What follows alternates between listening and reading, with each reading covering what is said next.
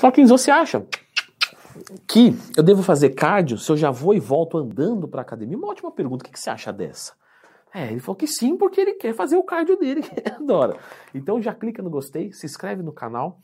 Uma dúvida frequente que eu recebo dos alunos da consultoria. E a resposta não é tão simples quanto parece. Bom, primeiro a gente tem que começar entendendo qual que é o princípio desse cardio. Para que, que eu estou fazendo esse cardio? Né? Para que, que a gente concilia cardio com a musculação? A gente o cardio com a musculação por alguns fatores. Por exemplo, é, perda de gordura corporal. Mas eu também posso fazer esse cardio para melhora do condicionamento aeróbico. Só que aí ele é feito de uma maneira diferente. Eu comentei disso no meu curso de como montar um treino e periodização do zero. Cada maneira de fazer o cardio, por exemplo, aeróbico em jejum, HIIT, aeróbico normal, vai ter uma resposta para nós, do nosso físico.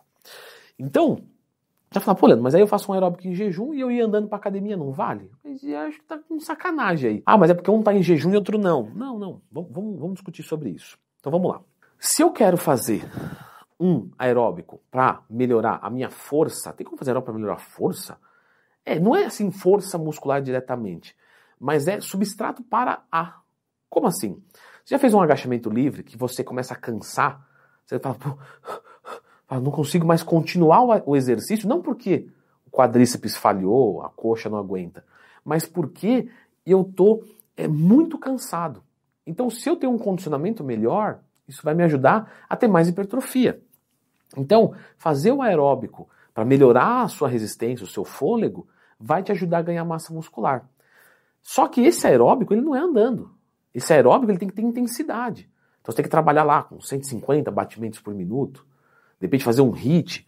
E aí você ir e voltar para a academia andando não vale nada. Para isso, para isso. Leandro, mas eu posso ir e voltar correndo então. Beleza, querido. Se você pensou isso, você começou a entender. Então, realmente, você pode ir e voltar para a academia correndo. Só que a gente sabe que muito cardio antes do treino não é legal.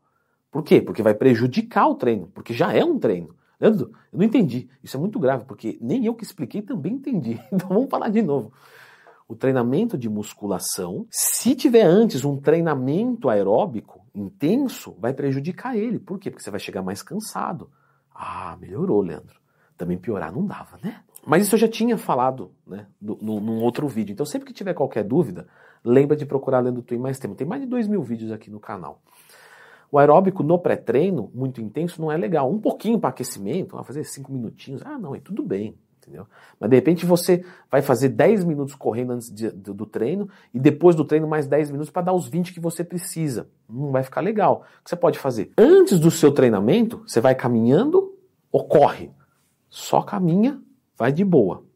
Depois do treino, aí você só corre, tranquilo. Só que pode ser que o tempo não seja adequado. Vamos supor, ah, eu correndo eu vou para minha casa em 5 minutos. Mas eu preciso de 15, 20 minutos para isso, às vezes, depende do objetivo.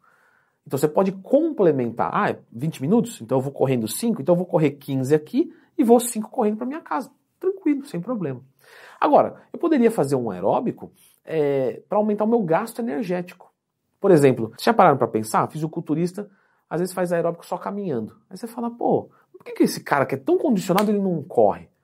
Primeiro, porque ele é pesado. Então, uma caminhada para ele já vale muito. Mas segundo, porque ele pode estar numa dieta tão restritiva, ele quer guardar a energia dele para treinar mas ele precisa gastar um pouco mais de calorias. Então o que, que ele faz? Ele gasta calorias não num curto espaço de tempo e alta intensidade. Não vou correr 20 minutos. Eu vou só caminhar, mas eu vou por uma hora.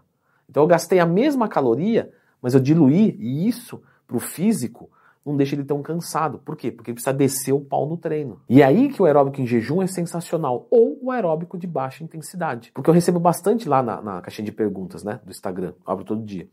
Leandro, eu vou fazer uma caminhada acelerada para perder gordura. Tem que ser em jejum necessariamente? Não.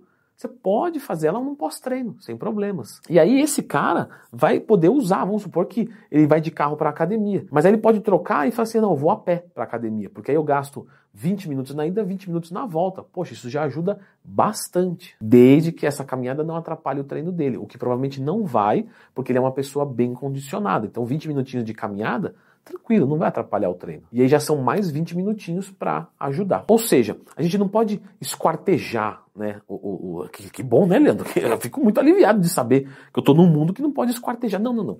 Não pode esquartejar é, os nossos sistemas. Então, essa caminhada que você faz, você tem que parar para pensar, tá, uma caminhada depois do treino, o que, que ela significa, o que, que eu vou ganhar com isso, o que, que pode me substituir, porque tudo que você faz no seu dia importa. Se eu vou trabalhar com um aluno na consultoria que é carteiro e anda o dia inteiro, é muito diferente de um cara que trabalha mexendo em planilha dentro do, de uma sala, sentado o dia inteiro. É diferente. Esse carteiro eu não vou ficar passando cardio para ele. O cara anda 10, 15 quilômetros por dia. Para que, que eu vou colocar ele para fazer 20 minutos de caminhada pós-treino para ajudar na queima de gordura? Ele já fez. Ele tem que ir para academia, descer o pau no treino e fazer dieta. Então, para você que é professor, escuta o seu aluno. Tenta saber até a profissão dele. Eu pergunto a profissão dos meus alunos. Não é porque eu sou bisbilhoteiro. É porque é relevante. E você que está aí, que não é professor, não é nada, eu não sou professor, eu não sou ninguém, né? É tipo isso, professor é uma classe especial. Se você não é professor, você não é nada. Brincadeirinha. Para você que não é professor, que não é da área, então analisa o teu dia para montar o seu treinamento, certo? Agora, eu vou deixar a indicação de um vídeo aqui, porque não adianta você analisar e não entender nada. Então você tem que ter um conteúdo teórico como você teve desse vídeo e já te ajudou. Eu espero que sim, né? Que senão fracassei como professor.